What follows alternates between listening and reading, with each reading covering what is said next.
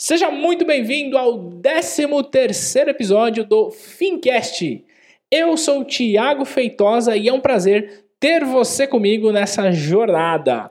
Olha só, hoje a gente vai falar sobre a Selic. Afinal de contas, hoje, quarta-feira, 11 de janeiro, é o dia em que sai o primeiro resultado, aliás, que sai o resultado da primeira reunião do Copom de 2017. E eu quero falar com você sobre a expectativa do mercado com relação a essa reunião e falar sobre o que é essa tal Selic, como ela pode impactar a tua vida aqui na ponta, já que o Banco Central altera a taxa. Tá, e o que, que eu tenho a ver com isso? É isso que a gente vai descobrir nesse episódio. Então, vamos lá comigo. Antes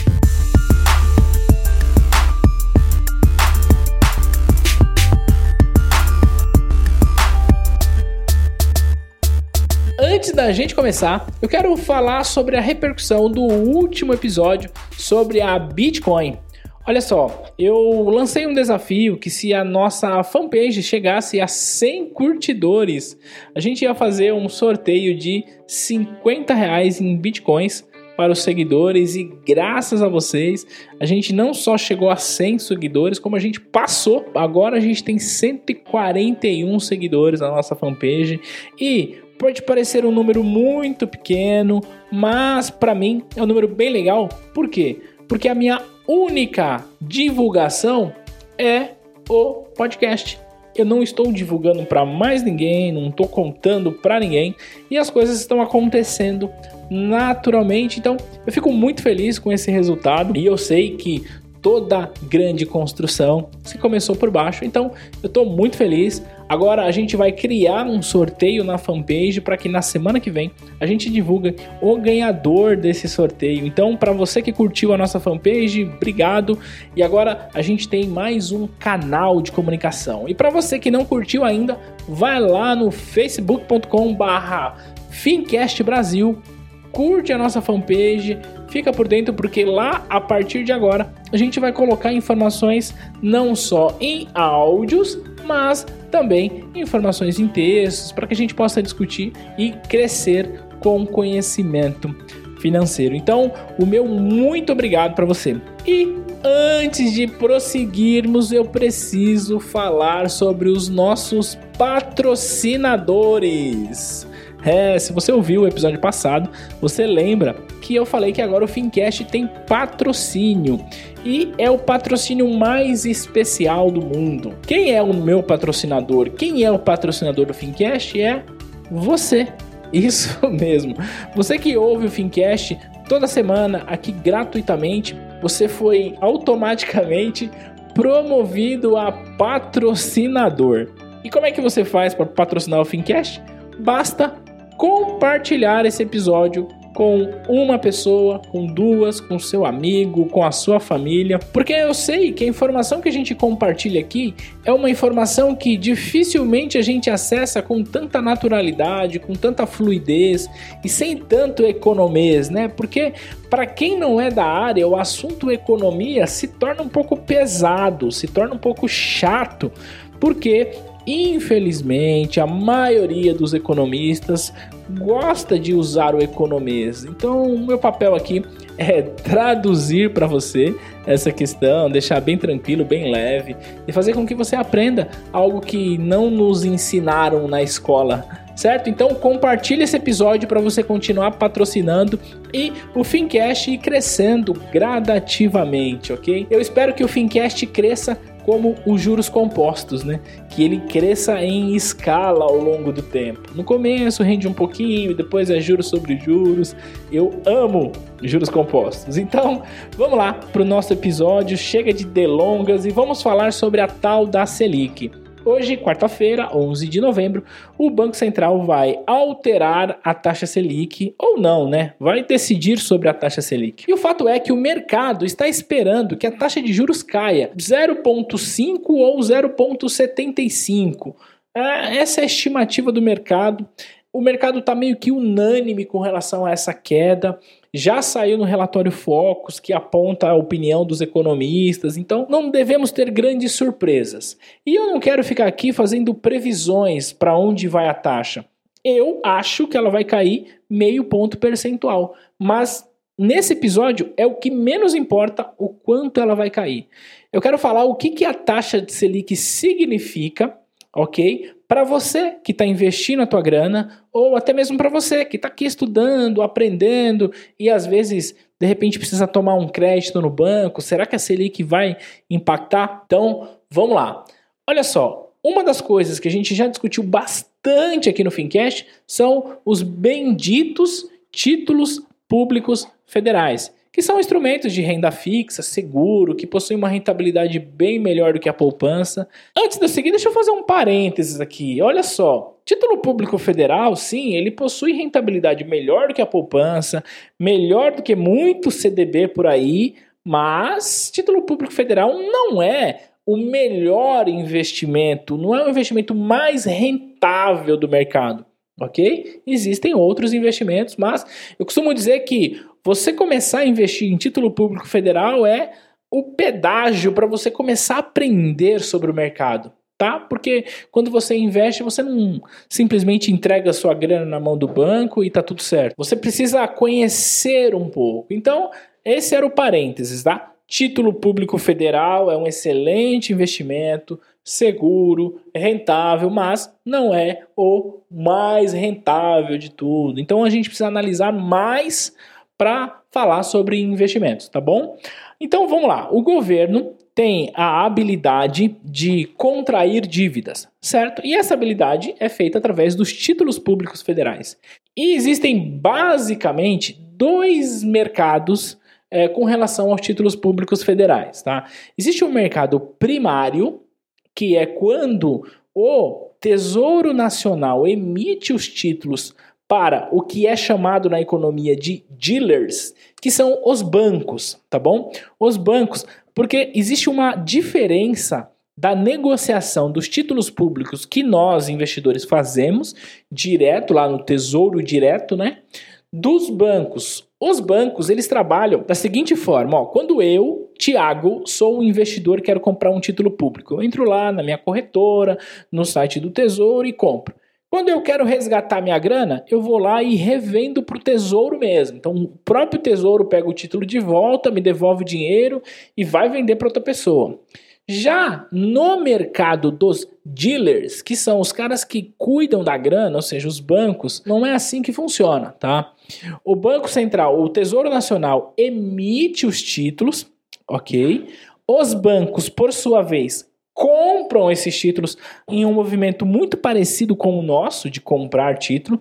Só que quando os bancos precisam vender esses títulos, eles não vendem para o Tesouro Nacional. Eles vendem para o Banco Central no mercado secundário. Então, o Banco Central ele tem uma função de comprar e vender esses títulos no mercado secundário junto aos dealers, junto aos bancos apenas, tá bom? Então, imagina o seguinte, que o Bradescão foi lá, comprou no mercado primário do Tesouro Nacional 5 bilhões de reais. Isso foi o que? Ele está financiando o governo, certo? Aí imagina que o banco, o Bradescão, está precisando de grana e ele quer esses 5 bilhões de volta. Ele vai lá e vende para o Banco Central via Open Market, que é uma política monetária. Então vamos entender é, outras políticas para chegarmos na Selic e então chegarmos à conclusão daquilo que eu quero passar para você hoje. Então o Banco Central tem como função comprar e vender títulos no mercado, ok? Isso no mercado interbancário. Ele vai lá e compra dos bancos. Pensa o seguinte, ó, quando o Banco Central compra os títulos que estão na mão do Bradescão, olha só, Bradesco tinha comprado 5 bilhões do Tesouro. Então ele jogou a grana no Tesouro Nacional e agora está com os títulos na carteira. Quando ele vende para o Banco Central, o Banco Central o que, que faz? Pega os títulos, pega os 5 bilhões e joga no caixa do Bradesco. O Bradesco, por sua vez, vai fazer o que com essa grana? Vai emprestar pro padeiro, pro cara da oficina mecânica, para aquele cliente lá no crédito consignado, enfim, vai pegar esse dinheiro e vai emprestar para rentabilizar essa grana. Então, essa é uma dinâmica que funciona aí entre bancos, ok? Então, quanto mais dinheiro na mão dos bancos, mais crédito eles vão ofertar. Beleza, até aí tudo certo. Agora eu tenho que falar sobre uma outra política monetária, que é o depósito compulsório. Depósito compulsório é um percentual que os bancos precisam recolher junto ao Banco Central quando essa grana entra no banco. Então imagina o seguinte, ó, vou tentar desenhar aqui é, uma situação. Imagina que você foi lá, todo feliz, e depositou teu salário lá no Bradescão, feliz da vida, achando que, beleza, a minha grana está segura.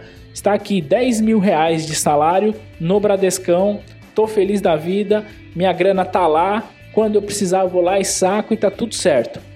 Não é bem assim que acontece. O que, que acontece? Dessa grana que você depositou, desses 10 mil reais que você depositou, o Bradesco precisa jogar um percentual junto ao Banco Central, que é chamado de depósito compulsório. Então a gente vai, só para facilitar o nosso exercício, a gente vai assumir que o compulsório é 30%. Tá? Porque existe uma tabela que cada grupo de instituição tem que recolher, cada modalidade. Então, para a gente não se estender muito com relação a essa tabela, a gente vai assumir que esse compulsório é 30%. Então, significa que você depositou 10 mil reais no Bradescão, o Bradescão pegou 30%, isto é, 3 mil reais, e recolheu junto ao Banco Central. E os outros 7 mil reais ele emprestou pro Pedrinho. Aquele Pedrinho que todo mundo vai na casa dele, sabe? ele emprestou pro Pedrinho. E o Pedrinho pegou esses 7 mil reais e, inevitavelmente, esses 7 mil reais será depositado em uma outra conta em um outro banco, certo? Então quer dizer, os 10 mil reais que você emprestou, 3 mil ficou parado e 7 foi para a economia. O Pedrinho vai pegar os 7 mil reais e vai depositar lá no Itaúzão, na conta dele no Itaú. O que, que vai acontecer com esses 7 mil reais? O Itaú vai pegar 30%, que nesse caso é R$ 2.100, recolher junto ao Banco Central e a diferença, R$ 4.900, ele vai emprestar para a Mariazinha. E a Mariazinha pegará os R$ 4.900 e, inevitavelmente, por um caminho ou por outro, essa grana vai acabar chegando em outro banco, talvez no Santanderzão. E aí o Santanderzão vai fazer a mesma dinâmica. Então perceba que com os seus 10 mil reais, o banco tem a autonomia de criar dinheiro do nada. Por quê? Os seus 10 mil reais se transformou nos seus 10 mil, porque se você precisar sacar o banco tem que te dar, se transformou nos 7 mil do Pedrinho e se transformou nos 4.900 da Mariazinha. Então, nesse exemplo, 10 mais 7, 17, mais 4 mil, 21.900 e isso vai se multiplicando. Isso é chamado, na economia, de reservas fracionadas. Tá? Então, todos os bancos, ao final do dia, precisam ter no Banco Central apenas uma reserva daquilo que entrou nos seus caixas durante o dia. Ponto. Isso via depósito compulsório. Acontece que é muito comum acontecer de, por exemplo, o Bradescão fechar o dia e ele tinha que ter uma grana recolhida lá no compulsório, sei lá quantos milhões de reais, que é um percentual de tudo que entrou. Só que por alguma razão, hoje saiu muito mais dinheiro do caixa do Bradesco do que entrou, e portanto ele não tem o dinheiro para recolher junto do compulsório, ok? Ele não tem essa grana. Então ele tem duas opções. A opção número um é pedir dinheiro emprestado para o Banco Central via uma outra política monetária chamada de redesconto. Só que essa política não é muito utilizada porque as taxas são um pouquinho punitivas para que isso realmente não aconteça. A segunda alternativa e mais usual é, nesse exemplo, o Bradescão ir no mercado interfinanceiro e pedir emprestado para outro banco. E eu vou usar aqui como exemplo o Itaúzão. Então, o Bradesco está precisando de caixa para cobrir o compulsório hoje. Ele vai lá e procura o Itaú, que por alguma razão hoje está com caixa sobrando. E aí vem a conversa de banqueiro para banqueiro. E aí, meu amigo, Tá afim de me emprestar uma grana? Isso o Bradesco falando pro Itaú, né? E o Itaú fala: É, claro que sim.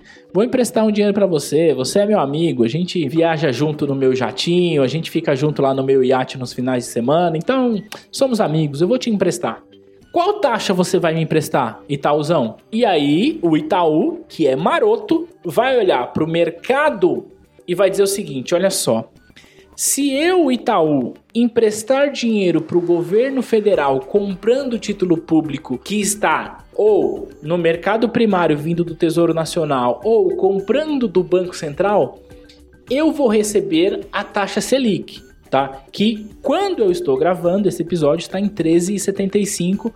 A gente acha que vai cair, tá? Então nós vamos fazer o seguinte, Bradescão, eu te empresto a 13,82 ou 13,77, sei lá. Alguma coisa aí muito próxima desse 13,75, tá bom?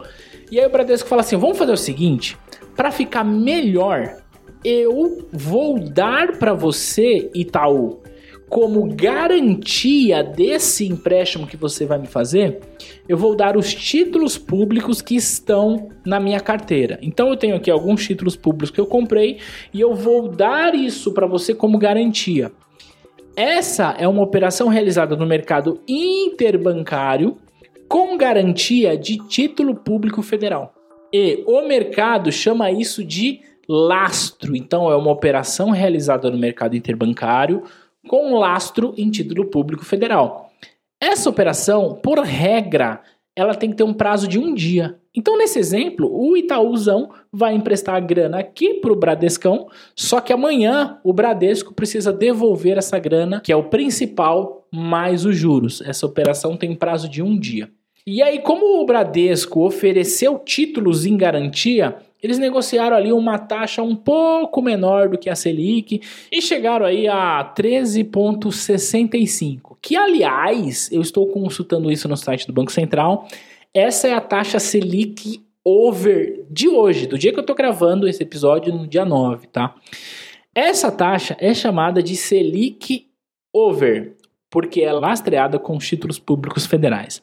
Eu sei que essa explicação até agora tá indo longe demais, mas agora a gente vai resumir. É isso que acontece com as operações bancárias e com investimentos aqui na ponta. Quando um banco empresta dinheiro para o outro via com garantia dos títulos públicos federais, isso é chamado de Selic over. Quando um banco empresta dinheiro para o outro via com garantia dos títulos privados, ou seja, com os títulos dos próprios bancos, isso é chamado de DI over. E aí daí é daí que nasce o DI. Que trocadilho horrível, né? Mas tudo bem, deu tudo certo. Olha só, então, agora pensa o seguinte: você já entendeu a dinâmica, como que nasce a taxa de juros? Então, o Bradescão, o Itaú, quando vai emprestar dinheiro um para o outro, ou quando vai emprestar dinheiro para o governo, ele olha para a Selic. Agora pensa o seguinte: o Bradescão tem lá uh, eh, 5 bilhões de reais nas mãos e ele quer emprestar para alguém. Ele está sedento para emprestar para alguém e receber juros. Aí ele olha para o mercado e diz assim: já sei, se eu emprestar para outro banco no mercado interbancário, eu tenho pouquíssimo trabalho, garantia, portanto o risco é zero, porque o cara vai me dar título como garantia. Eu vou receber 13,65, que é a taxa de hoje do dia 9. Se eu emprestar para o governo, eu vou receber também algo perto disso, que é a Selic Meta. 13,75, talvez um pouco menos, dependendo ali do leilão, tá? Beleza. Só que eu estou emprestando com um trabalho praticamente zero, com risco praticamente zero, e eu vou receber essa rentabilidade ao ano. Agora, eu tenho a seguinte opção: emprestar dinheiro para o seu Joaquim da padaria, que está todo dia indo lá na agência perguntar para o gerente se a linha de crédito dele do capital de giro está aprovada. Ou também emprestar para aquela senhorinha que ainda tem margem do crédito consignado e eu posso emprestar para ela. Essas são as opções. E aí, a conta é simples eu empresto para o governo a 13,75 com trabalho praticamente zero e com risco zero. Para eu emprestar para o seu Joaquim da padaria, eu tenho um trabalho absurdo, porque eu tenho que pagar o trabalho do gerente, eu tenho que pagar o salário do analista de crédito da mesa de crédito do banco, eu tenho que pagar os custos com o contrato, eu tenho que deixar uma reserva chamada de PDD, que é provisão de devedores duvidosos, e ainda por cima eu tenho que ter lucro. Então tá bom. Eu só vou aceitar emprestar para o seu Joaquim da padaria se for uma taxa aí de 60% ao ano no capital de giro. Porque assim eu pago todas as minhas despesas e tenho um lucro que compensa correr o risco ao emprestar para esse sujeito. Então, quando o governo baixa a taxa Selic, o que, que vai acontecer? O Bradesco vai falar assim: opa, agora para eu emprestar para o governo não é mais 13,75, agora é 13,25. Já sei vou emprestar mais barato para o seu Joaquim, ou pelo contrário, vou manter a taxa aqui do seu Joaquim, porque é o que de fato acontece, mas eu vou garantir um lucro maior. Mas assim eu vou fomentar o crédito. Então, quanto mais pessoas pegar dinheiro emprestado do Bradescão, quando eu falo Bradescão, eu quero que você entenda todos os bancos, tá bom? Quanto mais pessoas pegar dinheiro emprestado do Bradescão, a gente vai ter mais pessoas com dinheiro na mão dispostas a consumir. E aí, movimentar o comércio, movimentar a indústria e investir em produção, gerar emprego e etc, e etc. Qual que é o grande problema do governo então baixar a Selic de vez, porque é o que pode acontecer. A propósito, o governo Dilma, no seu primeiro mandato, teve uma política expansionista de baixar os juros, e a gente chama que baixa os juros na canetada, porque não tinha gordura para isso. Porque qual que é o grande risco de baixar a taxa de juros? O risco de baixar a taxa de juros é que terá mais dinheiro na economia disponibilizado pelo Bradescão e outros bancos, consequentemente mais pessoas consumindo, mais pessoas consumindo, o preço das coisas tende a aumentar e a inflação tende a subir. Com a inflação alta, a gente perde poder de compra. Então não vale baixar a taxa de juros sem o que a gente chama de poupança só para incentivar o consumo, porque a gente vai incentivar o consumo, vai aumentar a inflação e a contrapartida disso é a crise que nós estamos vivendo aí desde o ano passado. Tá? Então o governo ele tem que ter o cuidado de baixar a taxa de juros sem que a inflação dispare, porque quanto mais baixo, mais tem de ser o consumo e mais tem de ser a inflação. Então esse é o impacto que a Selic tem na economia. Aí você vai falar assim, Tiago, mas não tem muito impacto na minha vida, porque eu não estou investindo dinheiro, eu não estou fazendo nada, não tem impacto. Não? Então espera só o governo baixar a taxa Selic para 12, para 11, de uma vez, sem ser paulatinamente, para você ver o arroz que você compra no mercado todos os meses aumentar de preço, tá? Então, essa política de baixar a taxa de juros, ela deve acontecer de forma gradativa e sempre considerando a inflação, que é o IPCA. O índice oficial de inflação deve estar sob controle ou abaixo da meta. Aliás, esse é o grande objetivo. Então, o mercado está esperando que o governo baixe a taxa de juros por uma razão muito simples. Para estimular a economia, porque a gente vem vindo aí de crises, a gente fechou, embora não tenha saído o resultado oficial, a gente fechou a inflação de 2017 ali muito, muito próximo do teto da meta, se estourou, estourou um pouco. Então, a ideia é que a gente consiga trabalhar agora no primeiro semestre tranquilamente para que a economia volte a recuperar no segundo semestre de 2017. Então essa é a ideia, por isso que o mercado está unânime esperando a baixa da Selic e assim eu também estou. Ponto. Agora que você já entendeu o efeito da Selic, agora que você já sabe que ela impacta até no preço do arroz que você compra todos os meses, eu quero falar sobre a perspectiva de investimentos com essa mudança. Se você ouve o Fincast com frequência, você sabe que eu já falei aqui que o mercado ele se antecipa a esses movimentos, tá? E o que, que eu quero dizer com isso? que o mercado, quando prevê que algo pode acontecer, algo pode acontecer com as taxas, ele já vai lá e se posiciona com aquilo. Eu estou dizendo que, como o mercado espera que a taxa de juros venha caindo em 2017, o mercado já vem se posicionando bastante nos títulos pré-fixados e, consequentemente, gerando uma demanda maior desses títulos e, consequentemente, aumentando o valor dos títulos, isto é, diminuindo a taxa de retorno, a taxa de rentabilidade. Mas eu acredito que a gente ainda tem uma gordura para apostar em títulos pré-fixados com prazo médio aí de 1 um a 2 anos. Por quê? Quando a gente apostar num título pré-fixado, apesar de estar pagando menos do que a Selic, para você ter uma ideia, a LTN, o Tesouro Pré-fixado 2023, está pagando 11,44. Quem, alguns episódios atrás, ouviu o que eu falei a respeito desse título e se posicionou com o LTN, tá rindo à toa. Tá rindo à toa. Eu tenho uma LTN que está com rentabilidade de 93% ao ano. Isso por conta da marcação a mercado. Por quê? Como eu me posicionei com uma taxa maior, hoje a taxa caiu. Quando a taxa cai, o preço do título sobe. E se o preço do título sobe, a rentabilidade de quem comprou antes também sobe tá? Se você comprou o LTN, Tesouro Prefixado, quando eu falei há alguns episódios atrás, você pode entrar no site do Tesouro Nacional e pegar um extrato consolidado detalhado por título. Ele mostra para você a curva de juros. O que eu estou te falando é informação do Banco Central. Tiago, então quer dizer que você ganhou 93% desde quando você investiu? Não. A rentabilidade ao ano do título está em 93%. Se eu sacar antes do vencimento com essa rentabilidade, esse é o lucro que eu vou realizar. Eu não vou fazer isso, quero deixar por mais tempo, mas olha só o poder que tem você conhecer de mercado e ter uma estratégia certa de alocação de investimento. Estou falando de investimento no Tesouro Nacional, que tem risco zero de crédito e que está entregando uma rentabilidade dessa. Agora, se você se posicionar agora, você vai receber 93? Não, hoje a taxa já caiu.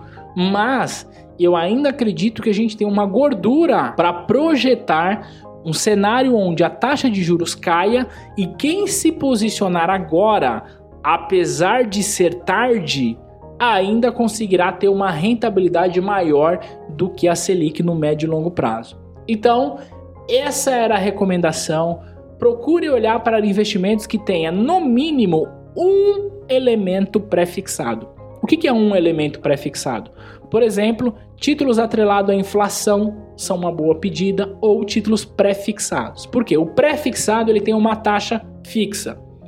Que veja o seguinte: se eu pego uma taxa de 11,44, que é o que está hoje, e quando chegar lá no final de 2017, lá em 2018, a Selic tiver em 10%, que é o que o mercado espera, olha só, o mercado vai estar tá pagando 10% e você estará recebendo 11%. Você está recebendo mais do que o mercado e além disso, pela lei de oferta e demanda e a marcação a mercado, você pode ter uma rentabilidade muito maior do que 10, do que 12%, do que 13, tá?